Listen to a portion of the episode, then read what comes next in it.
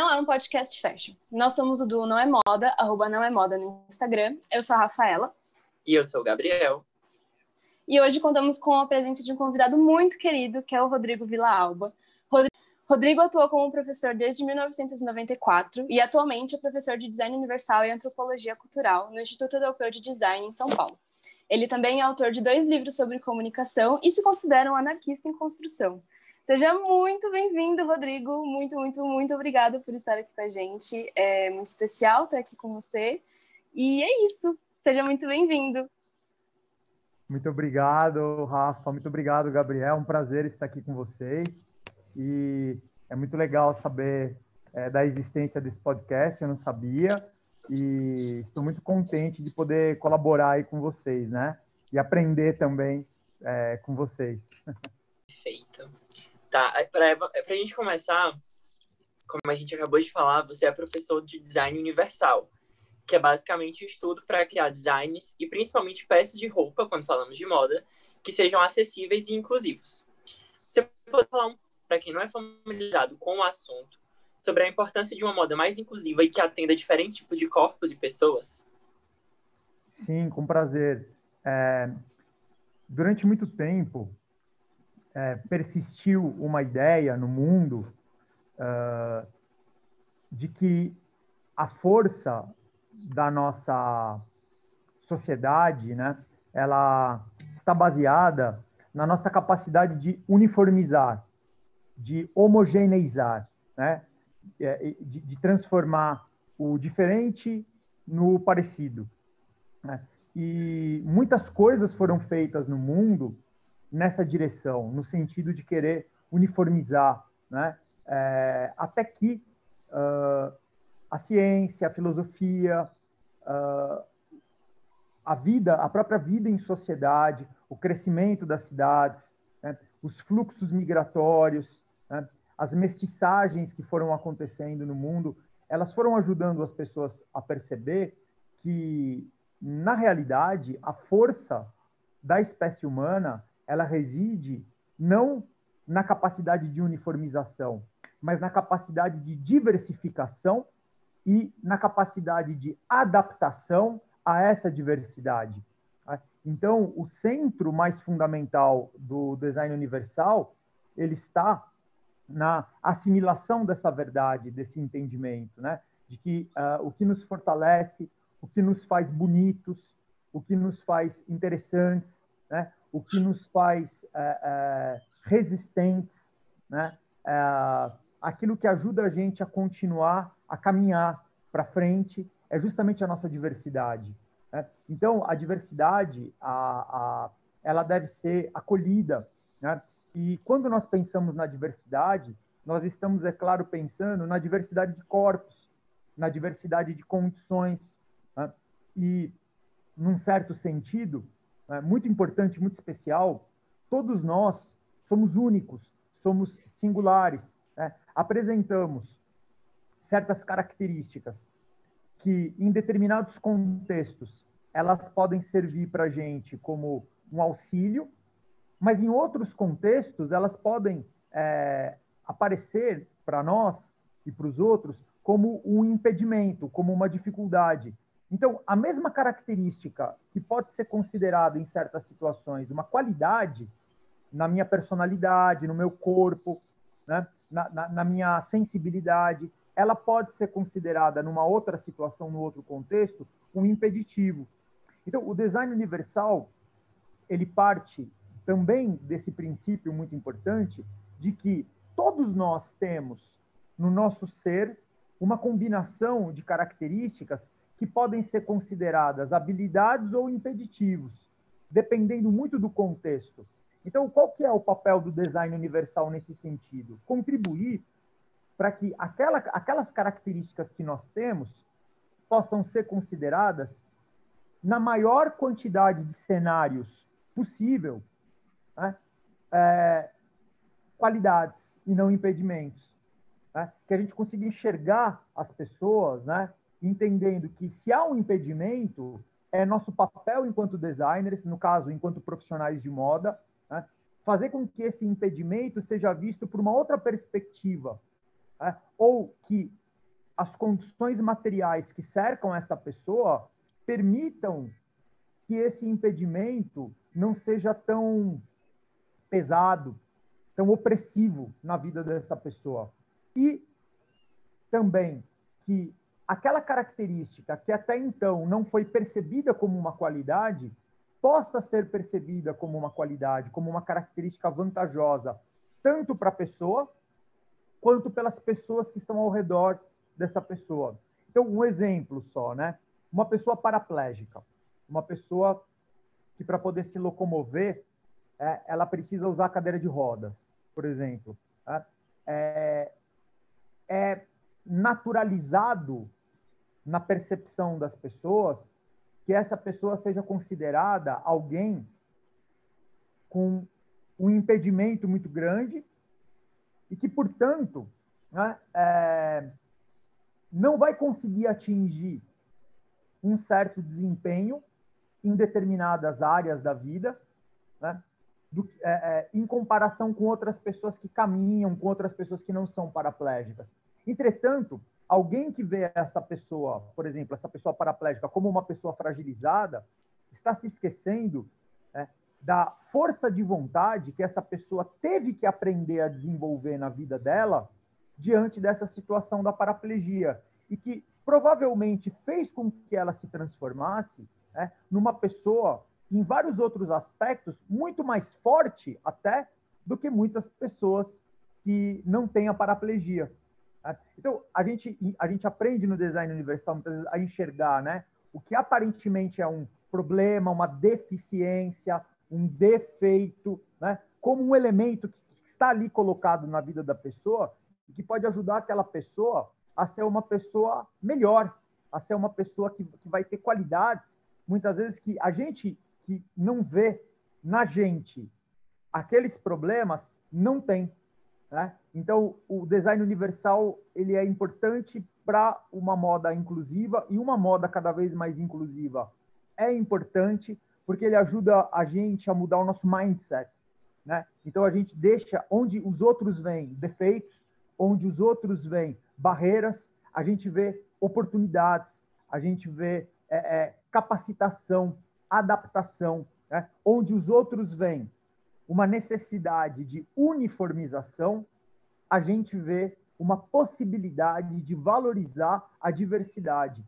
Então, eu acredito nisso, que, um, que se a gente é, é, ajuda os nossos designers de moda, os nossos estilistas, os nossos produtores de moda, os fotógrafos, todas as pessoas envolvidas com a produção da moda, né, a enxergar a força e a beleza da diversidade, a gente vai ter uma moda que vai ajudar a emancipar mais do que a oprimir. Porque a moda ela pode fazer as duas coisas. Ela pode emancipar ou pode oprimir. Né? Ela pode fazer uma pessoa se sentir mal com o corpo dela, ou com as escolhas dela, ou com a identidade dela. Ou ela pode ajudar essa pessoa a se sentir muito bem, a se sentir empoderada, forte com as escolhas dela. Eu acho que a moda tem que existir no mundo mais do que um negócio. A moda é um discurso. Né? E como discurso, a moda tem que ajudar as pessoas a se sentirem bem com elas e não mal com elas. Né? Então, o design universal acho que está aí para isso. Eu sei que a minha resposta foi meio longa, né? Mas eu queria, é como, como você é, tinha me pedido, né, Gabriel, para falar um pouco para as pessoas que não conheciam, assim, né? E aí acho que eu acabei me demorando muito por causa disso, mas acho que é mais ou menos essa ideia. Foi perfeito. Não, é, é perfeito. Eu, eu, eu mesmo eu sou publicitário e eu trabalho, trabalho com moda já desde o fim da minha graduação. E quando a Rafa sugeriu esse tema para o podcast, não era um tema que, para mim, era. Eu não era familiarizado com o tema. Assim, a gente conheça, a gente fale sobre isso constantemente, sobre como a moda tem que ser mais inclusiva. Eu não conhecia o termo design universal. E eu acho que no mercado, quando a gente traz essa, essa esses conceitos para o mercado, a gente vê que a, a ideia ainda está muito distante da realidade. Eu lembro que eu fiz um, um shooting para uma marca de jeans aqui de Fortaleza, que tinham quatro modelos. Uma dessas modelos era um pouco mais gorda do que as outras, as outras eram padrão magro. E a gente levou peças para a Ina, porque, enfim, a marca queria é, expandir o seu, o seu público. E quando a gente chegou lá, ela não, a, a, as roupas ou não serviam nela ou serviam muito mal nela. Então, assim, não é realmente pensado desde do, da questão do design, né? Às vezes as marcas querem fazer só essa parte do, do marketing para depois, do marketing para a loja, e não chega no design. Assim, essa questão do, dos deficientes físicos, eu realmente nunca tinha parado para pensar, até muito recentemente, sobre essa questão. Então, assim, tem muitas questões que a gente não, que os designers ou que as marcas não pensam, que não trazem para serem discutidos, porque ou não é comercialmente favorável para elas, ou porque, enfim, N motivos. Mas eu acho que é muito interessante a gente trazer isso para a discussão e pensar, então, como as marcas poderiam trazer isso de forma favorável para elas também. Como é que poderia ter essa conversa entre marca, entre a, a, sociedade que a gente vive, que é capitalista, e essa questão inclusiva, sabe? Eu queria mais ou menos ver, entender a tua visão, como a gente poderia levar esses conceitos para as marcas. Porque eu, eu, trabalhei já com, enfim, com algumas marcas de atacado aqui de Fortaleza, e sempre que a gente tenta levar para ela outros conceitos, são muito resistentes a esses novos conceitos. Então, assim, como a gente pode conversar com, com esses novos, enfim, com essas, esses donos de marca sobre esses, esses assuntos? Eu, é, eu penso da seguinte forma. Quando a gente fala de moda, né, você colocou muito bem, a gente está falando de mercado e a gente está falando de capitalismo, né?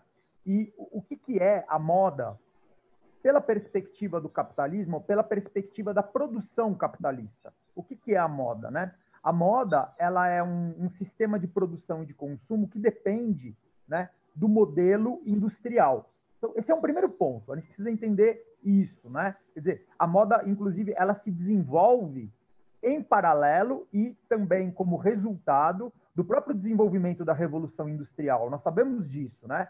Socialmente e tecnologicamente, né? Por isso nós temos então a indústria têxtil. Né? E esse modelo industrial, ele ainda é no mundo, né? Um modelo que busca o quê? A reprodutibilidade e a uniformização. Ele é um modelo baseado no quantitativo, né? Então, a, a, o, o, empresário que pensa no seu lucro, né? ele está atrelado a um modelo de negócios que está atrelado, por sua vez, a um tipo de produção que é industrial. Tá? Então, a cabeça dessa pessoa é uma cabeça que pensa de forma uniformizadora e de forma quantitativa. O, o empresário ele pensa assim: eu quero eu, eu preciso crescer é, é, esse é um outro fetiche do capital, né? De que uma empresa saudável é uma empresa que não para de crescer, está sempre se expandindo, está sempre crescendo. Então, ele é baseado, esse, a cabeça desse homem, né? Que geralmente é um homem também, mas muito, muitas mulheres também, mas é, é porque isso também é, talvez seja um, um dia para a gente conversar um, uma outra conversa, mas isso está muito ligado também a um modelo machista, a uma forma machista patriarcal de ver o próprio mundo, sabe? Então, tá ligado essa coisa da reprodutibilidade, tá ligado essa coisa da uniformização, da conquista de grandes segmentos do mercado. Né? Então, a pessoa pensa no sucesso do empreendimento dela, ela pensa na riqueza do empreendimento dela com essa cabeça de revolução industrial, com essa cabeça né, de um mundo industrializado. Porém, e essas pessoas, aliás, um outro ponto, né? Essas pessoas elas gostam de pensar em si mesmas como pessoas práticas, pessoas pragmáticas. Elas querem entender como que o negócio delas pode prosperar. Elas querem saber de lucro. Elas querem entender é, como que o, o projeto delas, o negócio delas pode render mais valia, pode produzir mais valia, porque afinal de contas estamos dentro do modelo do capitalismo. Quando eu encontro uma pessoa assim, quando eu tenho oportunidade de conversar com uma pessoa assim, e quando eu tenho oportunidade de conversar com, com uma pessoa assim, é, é, para falar, por exemplo, do design universal, o que, que eu procuro mostrar para ela? Eu procuro mostrar para ela o seguinte: o primeiro ponto, esse modelo de produção, esse modelo de produção industrial, né, a médio prazo, a médio prazo, ele já é insustentável ele já é insustentável. A quantidade de recursos, de energia né, que hoje um, um empresário brasileiro ele precisa ter para conseguir lucrar algo parecido com aquilo que ele lucrava. Vamos colocar aí seis anos atrás, cinco anos atrás, já é uma quantidade de recursos muito grande. Isso por um motivo muito interessante, né? O Brasil está se desindustrializando. O Brasil está se desindustrializando. Né? O Brasil, como economia, está passando por um processo de desindustrialização. Veja bem, gente, que vem desde a metade da década de 80. Então, desde a metade da década de 80, a nossa complexidade econômica ela vem se reduzindo. E o Brasil vem se transformando cada vez mais em quê?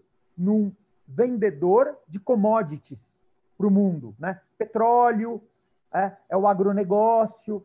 Né? Então, todos nós, todos nós aqui que estamos dentro de um setor de produção, como a moda, por exemplo, que depende diretamente né, da indústria, né, nós, nós não, não é que assim que a gente vai viver uma crise daqui a um ano, daqui a dois anos, nós já estamos no olho do furacão dessa crise. Isso é muito importante, inclusive, para que as pessoas jovens tenham essa consciência, elas tenham essa, elas tenham essa percepção. Né? Só para dar um exemplo, rapidinho, eu acho que também é uma, é uma resposta que eu sei que é longa, mas ela merece aí um cuidado, essa resposta, porque foi uma pergunta muito boa, muito boa. Então, por exemplo, em 1985, as exportações de produtos industrializados, as exportações de produtos industrializados realizadas pelo Brasil, elas eram maiores do que a soma da produção industrial exportada pela China e pela Coreia do Sul. Olha o que eu acabei de falar para vocês. Né? Quer dizer que há 35 anos atrás, há 35 anos, o Brasil tinha uma capacidade produtiva de produtos industrializados, entre eles os têxteis, né? maior do que a da China e da Coreia juntas. Hoje, qualquer um desses países, né, pegar a Coreia, só a produção industrial da Coreia, em alguns setores, ela é 20 vezes maior do que a do Brasil. Então, em 35 anos, e se você for pensar no tamanho da, da, história de um país, da vida de um país, é um tempo relativamente curto, da duas gerações e meia, um pouco menos de duas gerações e meia, né? o Brasil passou a ser um país né, que está que estava posicionado numa posição mais ou menos intermediária em termos de complexidade econômica, industrial, para um país da retaguarda, né, da, daquele percentil mais baixo em termos de complexidade industrial. Então, quando você pega um desses caras, que é um empresário de moda, que quer continuar lucrando, né, e que gosta de falar de números, e que gosta de falar de economia, é muito legal você começar essa conversa mostrando para esse cara que ele, se ele pensa que esse modelo de negócio deles é viável, é sustentável dessa forma para é, médio prazo em diante aí, ele já está enganado. Ele já está enganado. Porque a gente já está num processo de desindustrialização. Então, o que, que a gente faz? Tá? Essa é, é, é a grande pergunta. E, e a resposta não é fácil. Porque se a gente for parar da onde a gente começou, veja só, se a gente for parar da onde a gente. É, é, aliás, começar da onde a gente parou, desculpa. Se a gente for começar da onde a gente parou lá atrás, 35 anos atrás, então a gente voltar a ter políticas industriais, planejamento industrial verdadeiro, né? Então a gente está pensando em quê? A gente está pensando no planejamento do Estado, porque só o Estado consegue planejar as coisas nesse volume, nesse montante. A iniciativa privada, ela não tem condições de fazer isso. Então a gente precisa de quê? A gente precisa, por exemplo, de um Ministério da Economia que tenha pessoas ali dentro trabalhando para planejar esse, essa volta a um processo de industrialização. Só que a gente não adianta a gente querer pegar da onde a gente parou lá atrás, porque, o, porque a tecnologia do capitalismo já mudou também. Deixa eu dar um exemplo disso que eu acabei de falar para vocês. Eu, é, segunda-feira, eu participei de uma banca de trabalho de conclusão de curso, na qual a, a, a, a, moça que apresentou o TCC, o que, que ela desenvolveu? Ela desenvolveu próteses para cachorros amputados, cachorros amputados, próteses feitas em impressora 3D. em impressora 3D. Ela, ela, ela própria imprimiu as próteses na impressora 3D. E uma das pessoas da banca que estava ali era o empresário. O empresário, e, e ele estava dizendo assim, é, a menina chama Isadora. Ele estava falando, Isadora, eu quero que essa banca de graduação termine logo, porque eu quero comercializar logo os seus produtos. Sabe? Tipo, eu estou ansioso, né? E por que, que eu estou dando esse exemplo? Porque, assim, a gente, se um dia, né, espero que isso aconteça, esse país voltar a se industrializar, ele já vai ter que se industrializar diante de outros modelos de negócio. Sabe? Uma economia on demand, né? uma economia que precisa considerar né, a cultura maker, uma economia que pode acontecer dentro de um modelo circular de economia, é uma outra economia, é uma outra forma de, de produção, é uma outra forma de geração de riqueza, é uma outra forma de. Então, as empresas de ponta no mundo hoje, né, muitas delas, elas estão abandonando, por exemplo, essa produção uniformizada, né, é, é, que é, é pré-demanda. Então, eu vou produzir, por exemplo, 50 mil calças jeans e depois eu vou encontrar alguém que queira comprá-las. Né? Então, é, uma, é um pré-demanda. Eu faço uns cálculos do tamanho do mercado e aí eu vou vender dessa forma. Vejam só, indústrias automobilísticas hoje, indústrias automobilísticas hoje, já estão adaptando o seu parque industrial para começar a produzir on demand. Quer dizer, a pessoa, eu quero um carro, com essas características. E aí a fábrica vai se mexer para produzir esse carro. Entendeu? Então são outros modelos. E vejam, esses modelos de negócio, que eu acredito que podem ser os modelos, que já estão sendo, na verdade, os modelos de negócio das, das empresas tecnologicamente avançadas no mundo inteiro, eles são modelos de negócio que eles acolhem muito melhor a diversidade. Eles acolhem, porque a tecnologia ela consegue se adaptar melhor. Esses são os modelos, provavelmente, que vão sobreviver. Sabe, sabe como é que eu penso na moda no futuro? Assim, até né, a, a, respondendo essa pergunta né, relacionada ao mercado. Por exemplo, nós temos uma Rafaela, nós temos um Gabriel. O que, que acontece com uma Rafaela, com um Gabriel, se eles, por exemplo, nas lojas de moda, eles não encontram uma roupa que eles, que eles desejam ter? que eles gostariam de ter. Eles concebem, porque tem criatividade para isso, um look que eles gostariam de ter. Eles não encontram em nenhuma marca, em nenhuma loja, esse modelo de roupa. Gabriel e Rafaela podem hoje muito bem fazer a própria roupa. Fazer a própria roupa. Entendeu? Porque, porque essa iniciativa, né, que tem a ver com a cultura maker, que tem a ver com um, já um, um tipo de característica geracional, ela é cada vez mais é, é, é comum, sabe? Então, eu aposto que os é, empresários, os industriais, que estão realmente prestando atenção no que está acontecendo no mundo hoje, eles vão querer, muito em breve, muito em breve, adaptar os seus modelos de negócio né, para poder assimilar essas novas possibilidades que a tecnologia oferece. E essas novas possibilidades que a tecnologia oferece, elas estão em sintonia com a proposta do design universal, de uma diversificação maior de modelos, entendeu? Eu sei que foi uma resposta muito longa, mas é, é, acho que é muito importante para o pessoal do podcast que está escutando a gente, né? Eles entenderem isso, sabe? Porque às vezes o empresário fala, nossa, ele é um empresário, ele, ele tem uma visão de mercado. Poxa, é, é, os empresários brasileiros, infelizmente, né, eles têm tido uma visão de mercado muito deficiente nos últimos anos. Né? Quando a gente pensa, por exemplo, que é, uma quantidade muito grande dos empresários brasileiros né, votaram nesse atual governo, nesse governo que está aí, que é um governo que foi eleito sem nenhuma proposta, nenhuma proposta de reindustrialização, de aquecimento da economia via reindustrialização, a gente percebe que esses caras que acreditam que são pragmáticos, que acreditam que são realistas, eles estão trabalhando de uma forma fantasiosa. Eles são mais fantasiosos do que a gente, no final das contas, entendeu? Eles, eles gostam de acreditar que eles são, né, pé no chão, isso e aquilo.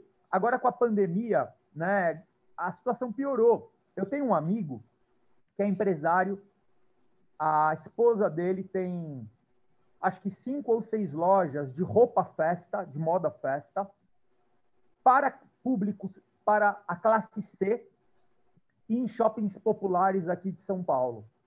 Né? E quando a, pandemia começou a acontecer, ele começou a reclamar lá no grupo de WhatsApp dos amigos e tal, de que não podia fechar o comércio, é, etc. e tal, porque ele ia perder receita. E aí eu virei para ele, procurei ele no privado, não no grupo, no privado, e falei: Olha, Fulano, eu tenho dois amigos que trabalham, são dois professores, inclusive, que trabalham é, ajustando modelos de negócios de empresas, de, de, principalmente ligadas à moda, presenciais, para o e-commerce. Eu acho que esse é o momento agora para você migrar mais fortemente para o e-commerce. Falei para ele, e eu me coloco à disposição para ajudar você a entrar em contato com essas duas pessoas, que com certeza vão te atender com, muita, com muito carinho e que vão, é, talvez nem te cobrem agora. Talvez nem te cobrem agora, porque sabe que, sabem que a situação é muito difícil. Né? Qual foi a resposta dele para mim? Você, assim, ah, não precisa, a gente já tentou e-commerce antes e não deu certo. Foi isso. E agora, recentemente, eu fiquei sabendo que ele está quase decretando falência. Né? E esse, esse cara, ele é esse tipo de cara que gosta de acreditar que é realista. Sabe? Que gosta de acreditar que é pé no chão, que é pragmático, que quer o lucro. Né? Quer dizer, esse cara, hoje, para mim, ele é um dos caras mais fora da realidade, fora da, da, da casinha que existe hoje. Porque ele não está vendo, né? O mundo está mudando, né? os modelos de negócio, a tecnologia está mudando, e esses caras não estão conseguindo acompanhar. Né?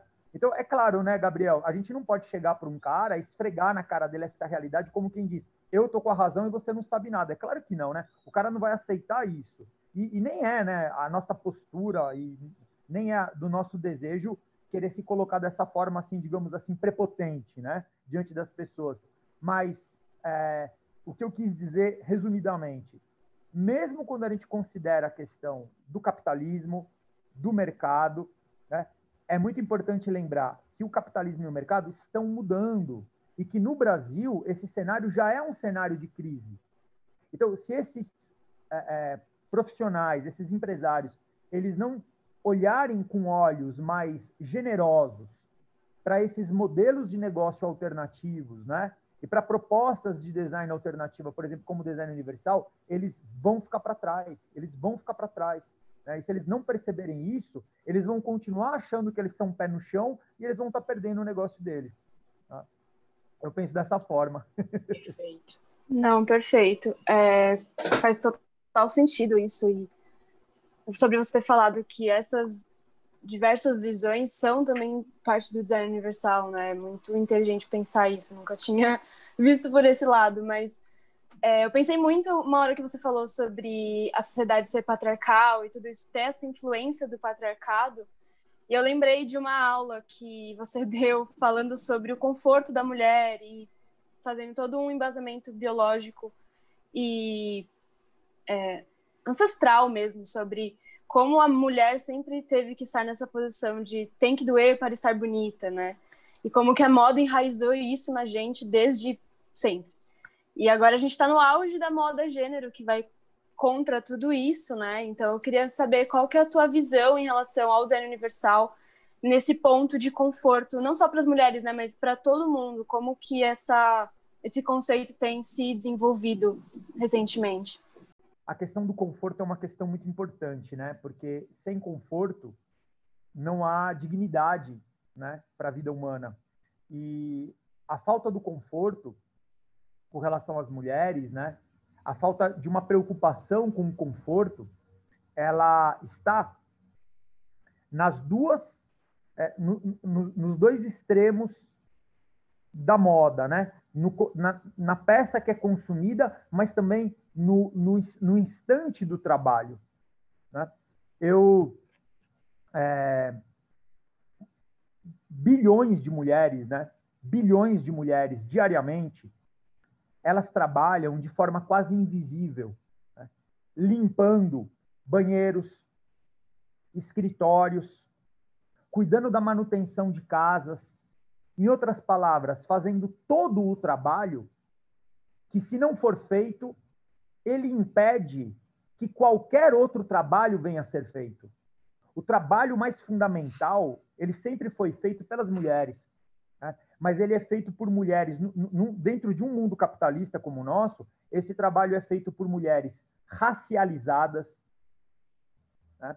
por mulheres invisíveis. Né? Então a gente não vê essas mulheres, né? Elas estão uniformizadas. Veja novamente aí a coisa do uniforme, né? E sendo uniformizadas, é quase como se elas passassem por um processo de apagamento das suas identidades. É? Então, a, a, grande turbina que move o capitalismo, é, ela é invisível. É, ela, ela, nas grandes cidades, por exemplo, ela é composta por essas mulheres o executivo, ele entra na sua sala sete e meia da manhã, depois de ter ido nadar no clube, ido na academia treinar, ou a executiva, ela chega no seu escritório sete e meia da manhã, oito horas da manhã, depois de ter ido na yoga, depois de ter feito uma aula de, sei lá, de meditação, de alguma coisa, né? e encontra né? o lixo esvaziado, o banheiro limpo, né? os aparelhos ali conectados, plugados, tudo isso é feito por um batalhão de seres humanos, predominantemente femininos, né, que não são enxergados, que não são vistos, que são invisíveis, né? A vida dessas mulheres, dessas bilhões de mulheres ao redor do mundo, é uma vida invisível. O que, que acontece quando alguém é invisível para gente? Né? tem aquele ditado, né? Em inglês, né? Em português é o que os olhos não veem, o coração não sente, né? Em inglês é out of sight, out of mind, né? Então, a gente não consegue exercitar a nossa sensibilidade para com essas, essas pessoas e, portanto, é, é, permitir que elas tenham uma vida confortável, porque elas são invisíveis. A gente não consegue vê-las mais, né? Então, o, é, é, é, o ponto central ligado à questão do conforto, né, ele está aí, sabe? E aí você fala assim, não, mas eu, por exemplo, eu, Rafael, eu sou uma mulher que eu tenho uma outra condição social, eu tenho uma outra, um outro poder de consumo, o meu trabalho tem uma outra visibilidade, então eu não passo por isso. Né? Mas é, essa é uma questão que vai além, né, de ser a minha situação ou a sua situação ou a situação de alguém específico, né? Ela passa a ser uma situação ética. Né? Eu, eu, eu, há algum tempo atrás, já um bom tempo atrás, eu cheguei a seguinte, ao seguinte pensamento, à seguinte conclusão, de que é, já que eu tive tantos privilégios na minha vida, a única forma digna de eu, de eu, de eu viver de acordo com todos esses privilégios que eu tive, é de alguma forma tentar fazer com que o mundo seja um lugar em que outras pessoas podem ter também esses privilégios. Para mim, não há uma finalidade mais importante para minha vida do que essa. Né? Quer dizer, é, é, porque ela é a única finalidade que justifica o fato. Que, que, assim, que me, que me... Então, é, mas aí a pergunta assim, né? O que, que isso tudo tem a ver, por exemplo, com, com a, a o, o agênero, né? O que isso tudo tem a ver com o futuro da moda, digamos assim, né? A questão toda, para mim, e aí passa pela questão do design universal, esse é o ponto, está na visibilidade, na visibilidade, né? Então, a, a, o indivíduo invisível, ele é excluído da possibilidade de viver uma vida confortável. Né? E isso em todas, em todas as dimensões da vida, né? Então, se você vive, por exemplo, dentro de uma estrutura econômica que exclui uma estrutura econômica que oprime, né, você vai ter a invisibilidade. Ao ter a invisibilidade, né, você tem a possibilidade do conforto negada. Tá? Então, a moda, conforme ela vai se conscientizando justamente dessa força, desse poder maravilhoso da diversidade, e ela vai promovendo isso utilizando, entre outras ferramentas para promover isso, o design universal, é, ela vai trazendo pessoas né, de um campo de invisibilidade para o campo da visibilidade. É, você, a pessoa que não é vista, E é muito importante uma coisa, né, gente? A pessoa que não é vista, ela geralmente, ela não é, não é que ela não é vista apenas pelos outros. Ela não é vista por si mesma, ela não se vê, ela não se enxerga, porque ela não se vê refletida. Ela não se vê refletida, no, refletida num anúncio, ela não se vê refletida no editorial, ela não se vê refletida na televisão, ela não se vê refletida no rádio, ela não se vê refletida na internet, ela não vê alguém como ela, né? Então, ela, ela não consegue, a partir disso, se identificar. Né? E a partir do momento que essas pessoas elas vão ganhando visibilidade, essa, e aí, de quem que nós estamos falando aqui? Desde essa mulher invisível até essa pessoa, por exemplo, né, que não se encaixa numa é, é, na construção de uma identidade de gênero binária, desde aquela pessoa até essa, né? A partir do momento que a gente vai que essas pessoas vão conquistando espaços, que elas vão ganhando espaços, é, que elas vão sendo colocadas e que elas vão se colocando dentro dos espaços, e a gente vai percebendo que elas existem, a gente vai percebendo que elas são pessoas com a, com a mesma complexidade que a nossa, com sonhos, com desejos, com ideais. A gente vai reconhecendo a humanidade dessas pessoas, a gente vai compreendendo que é um absurdo que essas pessoas não tenham conforto. A gente, quer dizer, a presença dessas pessoas vai ativando a nossa sensibilidade para com elas. E a partir desse momento, a gente vai compreendendo que essas pessoas elas, elas precisam ter conforto.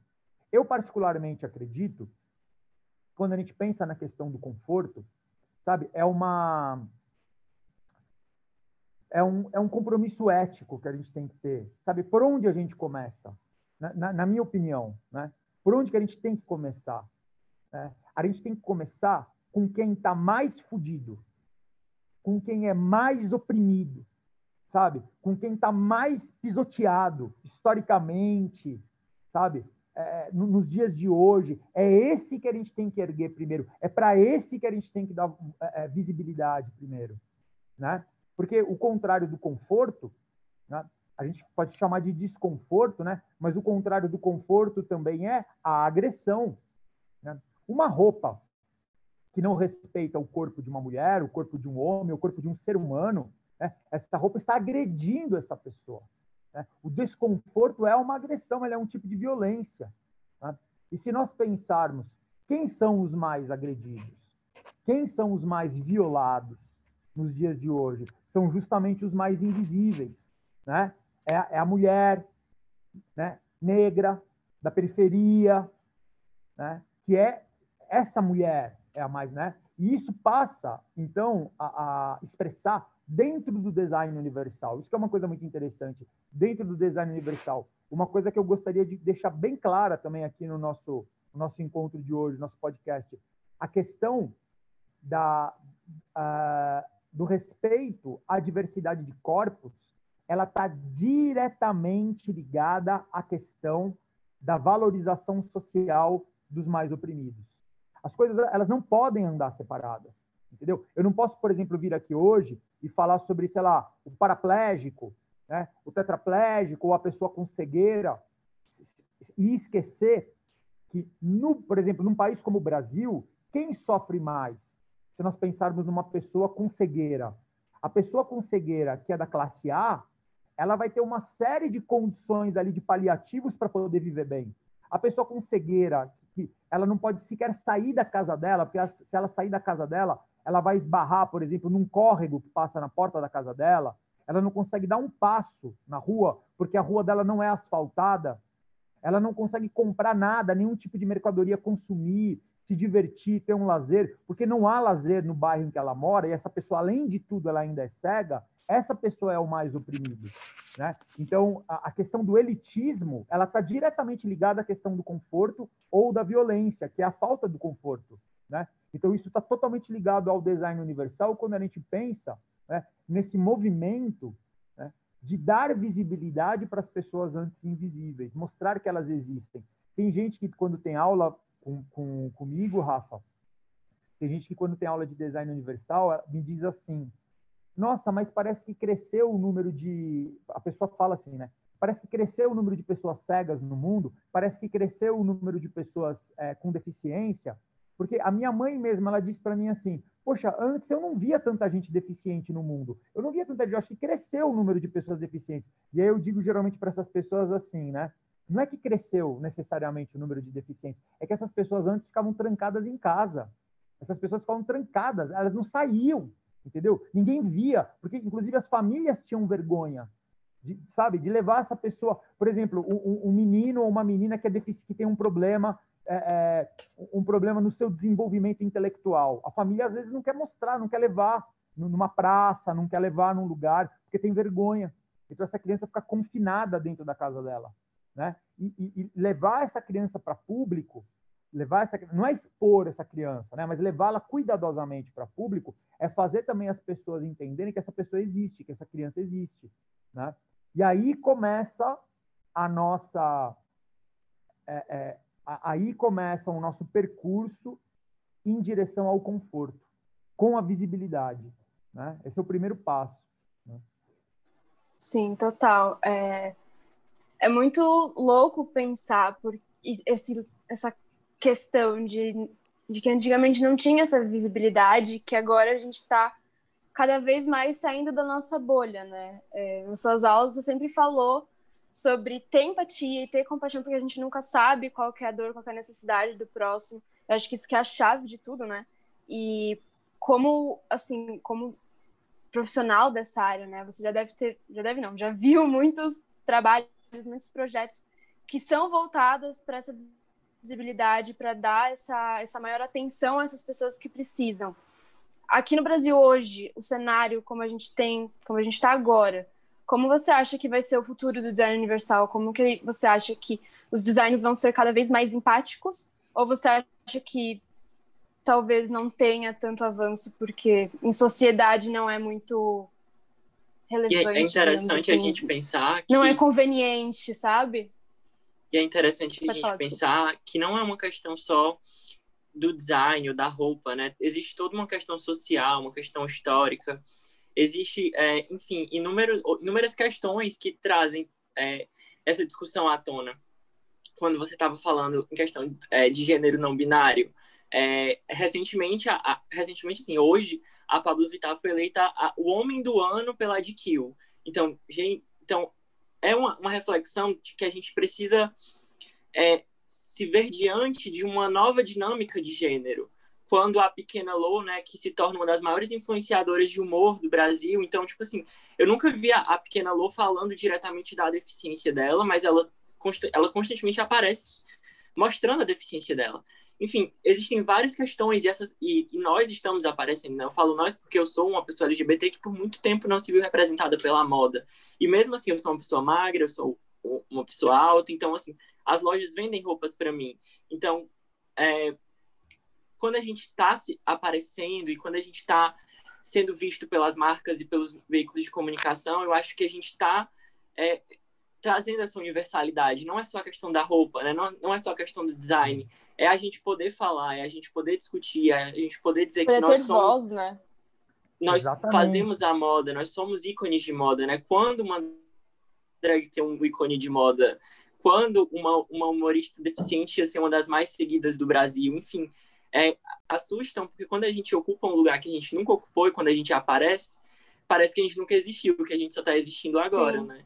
E é muito é. que eu falei de não ser, não é conveniente para as grandes corporações, para as grandes pessoas quererem incluir genuinamente, né, essas pessoas. É o que eu quis perguntar é bem muito isso que o Gabriel falou porque existe muito, assim, de, de querer aproveitar, entre aspas, esse discurso de uma forma que não é, não é genuína. Então, como que o design universal, ele está atuando, né? Porque a gente tem que ter uma, uma, uma empatia verdadeira com essas pessoas, não só dar um espaço porque a gente quer vender mais. Não, então é. acho que tem muito, muito disso, né? Eu, eu penso assim, Rafa, é, as pessoas. Uh, eu, eu, vou falar uma coisa super óbvia, mas para começar essa resposta, acho que é legal pensar dessa forma. As pessoas nascem e morrem, né? E outras pessoas vêm no lugar e substituem. Vocês hoje, vocês são jovens. Daqui a 20 anos, vocês vão ter a minha idade. E vocês provavelmente vão estar é, na, na, em posições de poder. Em posições de poder. Vocês vão estar provavelmente é, ajudando a organizar times, equipes, sabe, de funcionários. E, vão, e vocês vão ser os modelos de comportamento das pessoas mais novas. Né? Você, vocês vão ser essas pessoas. Gabriel vai ser essa pessoa. Rafaela vai ser essa pessoa. Né? Então, uh, se vocês, como é, é, o caso aqui, né? se vocês valorizam uma coisa como design universal, como a, a inclusão, sabe? Vocês ocupando um espaço de poder dentro da moda ou de qualquer outra área de, de, de produção, qualquer outra área profissional, né? Vocês vão procurar é, é, encontrar formas, soluções para compatibilizar a necessidade de lucro, etc., daquela, daquele espaço com os valores de vocês. Né? E isso vai mudar o cenário aos poucos. Né? É claro que talvez você, é, é, vocês vão encontrar resistências, né? Mas é como eu falei, sabe? O tempo, ele é sem, o tempo é rei, né? É que nem aquela música do Gilberto Gil, né? Tempo rei, né? O tempo, o tempo é rei, sabe? Assim. E vocês são o, o, o, o vocês são os, os adultos, os, os, poderosos do futuro. Né? Isso me consola hoje diante é, desse cenário desolador que nós temos, né? Assim, de, de uma aparente regressão dos costumes. Mas é muito importante a gente perceber, né, que enquanto algumas pessoas ainda se identificam, né, com a com esse tipo, né, de, de violência, de preconceito que nós vemos diariamente, cotidianamente, né, de negação da ciência, né? Existem pessoas como vocês, entendeu? Então, assim, eu acho que na, no futuro, né, é, essa, essa, essa carruagem, ela vai continuar andando, sabe? Ela vai continuar se movendo. Essa, esse carro, ele vai continuar, sabe? Haverá um progresso natural, sabe? Que vai vir da, do posicionamento de vocês conforme algumas pessoas forem se aposentando, sabe? Conforme algumas vozes forem literalmente morrendo e outras, né, com seus projetos mirabolantes de reconstrução de fábulas de, de gênero, de fábulas de, de machismo, de fábulas. Quando, quando, é porque esses castelos eles entram em ruína muito rapidamente.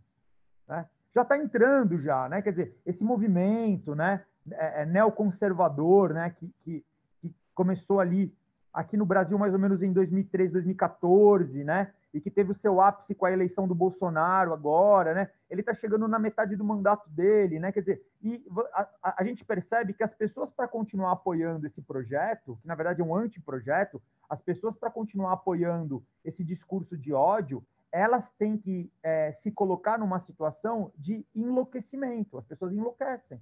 Né? E, e eu vejo isso acontecendo hoje no mundo, diante da pandemia, inclusive, pessoas que estão enlouquecendo diante disso, elas estão morrendo, inclusive, né? Morrendo, inclusive, porque não tomam. O, triste é que, ao morrer, elas acabam fazendo com que outras pessoas morram também. Né? Isso é muito triste, né? Elas levam outras pessoas com elas, né? Isso é muito triste. Mas é, sabe, assim, é, é quase como se a gente se desse conta de que uh, haverá de tempos em tempos, talvez, algum tipo de manifestação contrária, que vai dizer não, menino veste azul, menina veste rosa, não, sabe, deficiente, esse pessoal deformado, esse pessoal feio, não é para aparecer. Vai ter, essas vozes, elas vão. Mas, mas esse projeto, ele é falido. Esse projeto, ele, ele próprio não se sustenta, né? A pessoa ela tem que estar realmente num, num outro mundo, ela tem que estar meio louca, né? E é claro que ela vai acabar arrastando, às vezes, até mesmo multidões de pessoas que pensam como ela. Mas essas pessoas, Rafa, elas são muito pouco produtivas, sabe? Elas são muito pouco produtivas, né? Elas são muito pouco... É, elas se sustentam muito pouco, né? Porque elas têm pouco fundamento, elas não têm fundamento, né? Essas pessoas são muito ocas. E por mais que elas Total. queiram parecer, né? por mais que elas queiram parecer que são fortes, por serem ocas, elas são frágeis. Elas são frágeis, sabe? E, e, e pessoas como vocês, assim, né, é, é, que vão buscar o fundamento, o que faz a gente ser forte, né, é o fundamento. É o fundamento. Porque, Com certeza. Né, porque daí quando a gente fala e quando a gente se posiciona, as pessoas que estão escutando, mesmo que elas não concordem com a gente no primeiro momento, elas percebem que existe uma coerência ali, né? E uma, e uma beleza e uma força naquilo que está sendo proposto.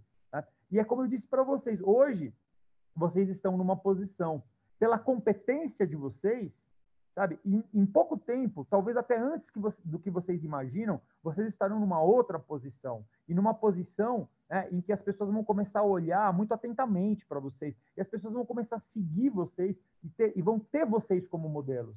Entendeu? Então, e, e, nessas horas eu acredito também no meu trabalho como professor.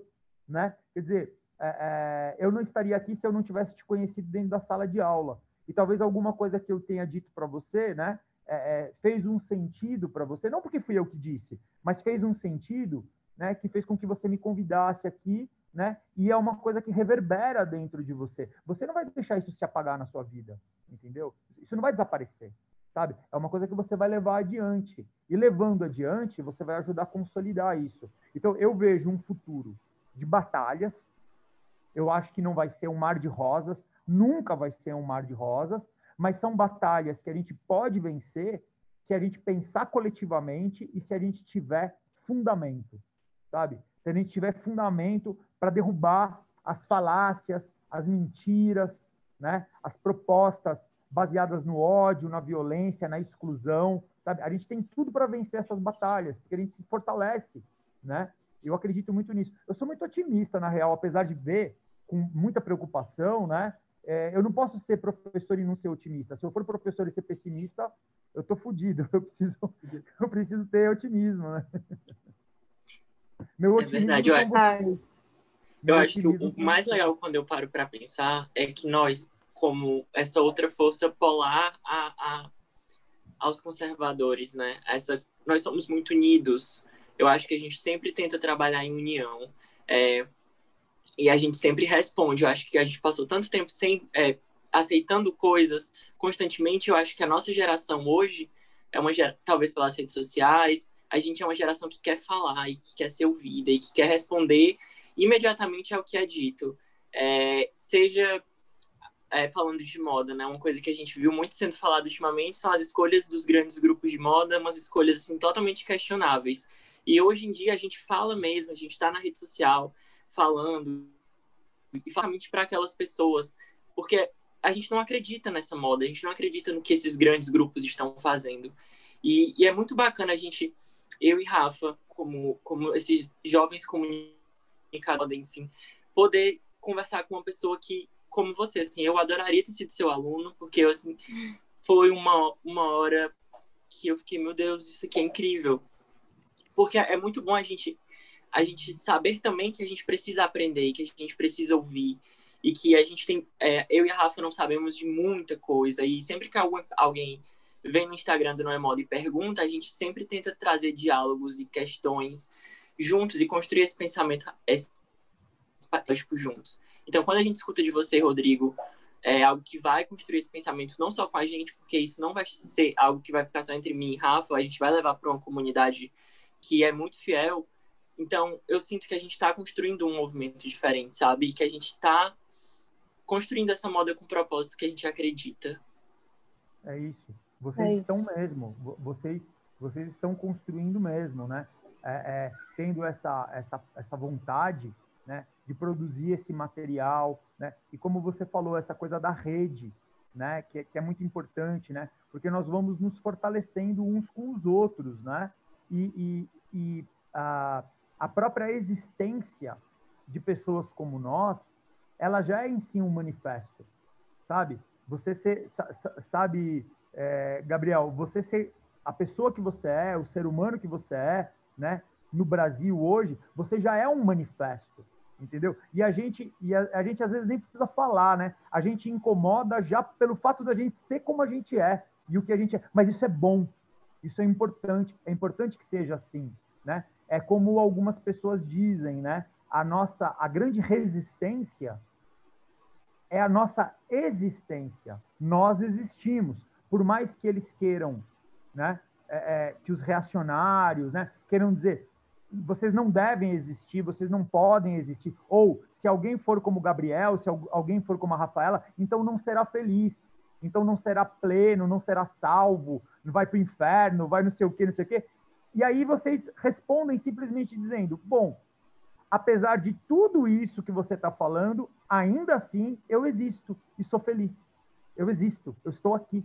Né? E é isso que importa. É, e é isso que importa, eu existo. Entendeu? Você está dizendo que a minha existência é inviável. Você está dizendo que a minha existência não deveria acontecer. Pois é, essa é a sua primeira derrota, porque eu existo e eu estou aqui. Né? E outras pessoas gostam de mim do jeito que eu sou. E essa é a minha maior Perfeito. vitória. E essa, né? Essa é a minha maior riqueza.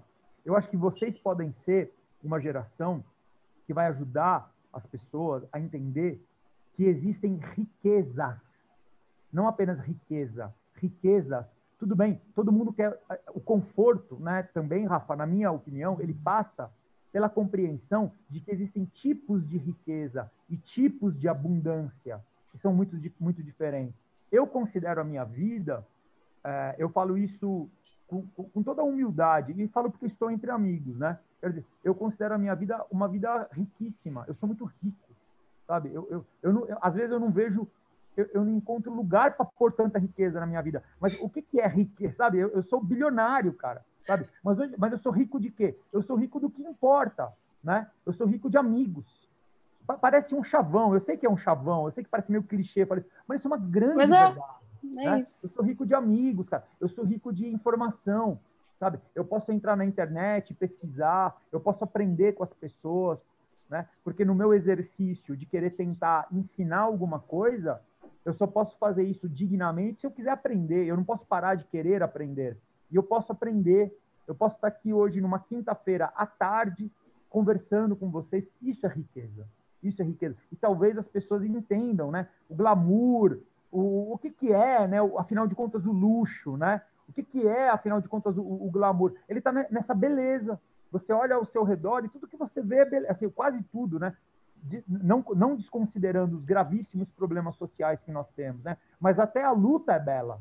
Até a luta tem uma beleza, né? O fato de nós estarmos aqui e podermos estar lutando, defendendo essas bandeiras, isso é belo também. Então, a nossa vida é repleta de, de beleza. Sendo repleta de beleza, ela é uma vida rica. Nós somos ricos, né? A gente pode não ter muito dinheiro no banco, mas sabe, no final do, é isso que importa tanto, sabe? E talvez Sim. a moda, né?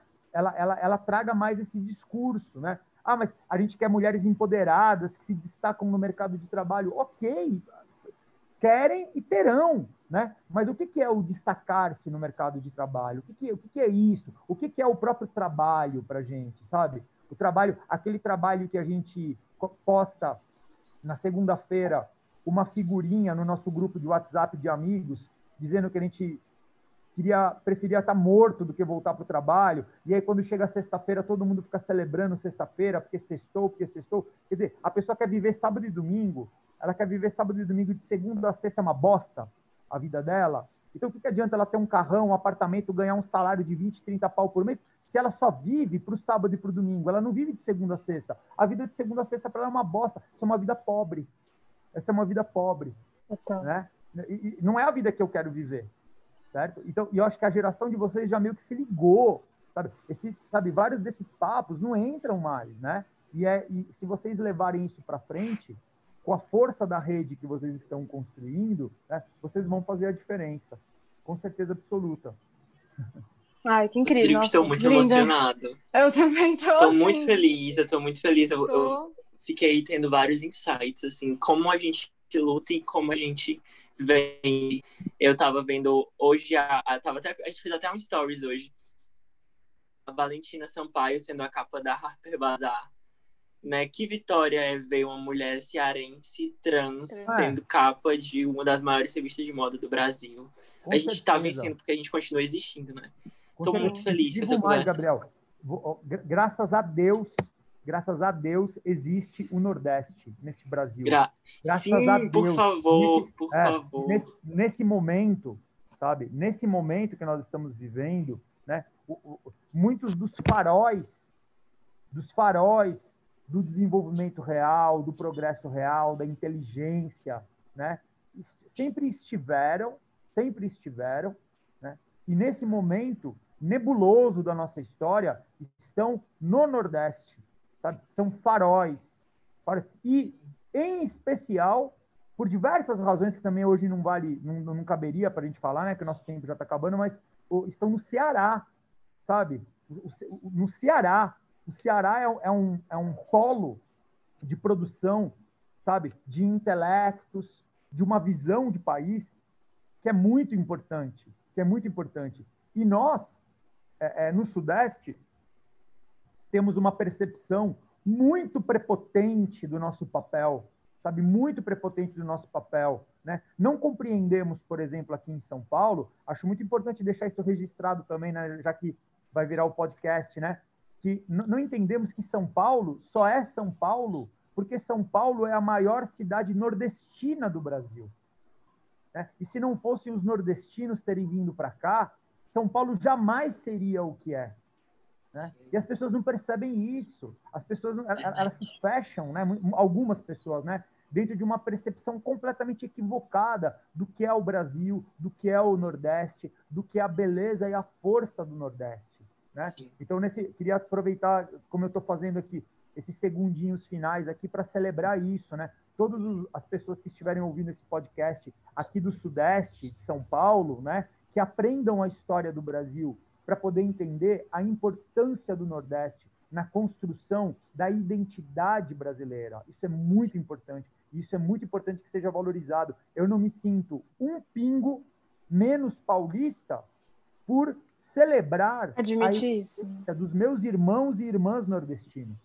É, nós não somos nós não somos só o lugar que vocês vêm para passar férias, nós somos um polo mesmo de conhecimento e de criação muito interessante. Eu, eu até comecei com a Rafa já sobre como eu me senti incomodado participando de alguns summits que foram feitos de moda no mês passado, em que todas as pessoas que falavam eram do desse eixo centro-sul, sudeste. Não existiam pessoas sobre moda, sobre sustentabilidade, e eu tenho plena certeza pessoas que são muito capacitadas para falar. Então eu acho que é muito importante que o centro-sul e as grandes empresas e as grandes marcas que estão localizadas aí vejam a capacidade intelectual da, dos nordestinos. Com certeza, é. com certeza. Bom, a gente só tem. Ah, desculpa, pode falar. Imagina, imagina. Não, eu só ia falar, basta ver a produção acadêmica, por exemplo, apenas como um exemplo, das universidades federais, né? Da Universidade Federal, é, é, é, de, todas as capitais nordestinas, né? O que produz a Universidade Federal de Ceará, o que produz a Universidade Eu sou de lá. Bahia, né?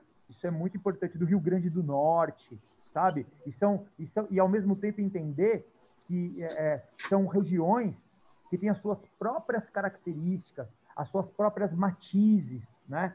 os seus sotaques, as suas formas de fazer, não querer englobar tudo, né? De uma forma também assim. É, é, uma é, estereotipação, né? Estereotipação, Geral. Né? Exatamente.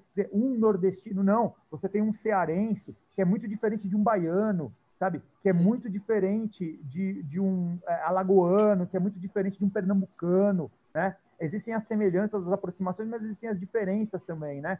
Fica aqui o convite, né? Para que todos nós possamos compreender melhor essa diversidade, né? Porque essa é a nossa riqueza enquanto povo, é essa diversidade. A gente começou e terminou falando da diversidade, né? Sim. Nossa, tô assim meio muito feliz. Estou muito feliz, muito, muito, muito obrigada. A gente já está aqui encerrando. É, Aí, muitíssimo tinha... obrigada. Ai, Rodrigo, a gente tem, a gente tinha algumas outras perguntas para fazer e por isso eu já deixo aberto o convite para uma parte, porque a gente tem perguntas muito interessantes. Uma parte 2. Uma parte 2, claro. por favor. Foi muito interessante. Eu estou muito feliz. Claro, gente. Bom, vai ser é. um prazer. Bom, então, para encerrar, queria agradecer todo mundo que ouviu esse podcast, muito obrigada. E agradecer Rodrigo, principalmente, por ter topado essa conversa com a gente. Foi muito, muito, muito rica em todos os sentidos. E muito, muito obrigada por ter estado aqui com a gente. Foi incrível. Eu que agradeço a oportunidade. É uma honra sempre que alguém chama a gente para poder falar algo. É muito bom, é uma honra mesmo. Muito obrigado, gente. Um beijão para vocês, com muito carinho, com muito respeito e um bom final de ano. E a gente marca aí em breve, sim, um retorno. Vai ser um prazer estar de volta aqui com vocês. Obrigado, Um Rodrigo. beijo, um então. abraço. Obrigada. Um beijo e bom fim Beijos de e ano. abraços, gente. Tudo de bom. Tchau, gente. Beijo. tchau. tchau.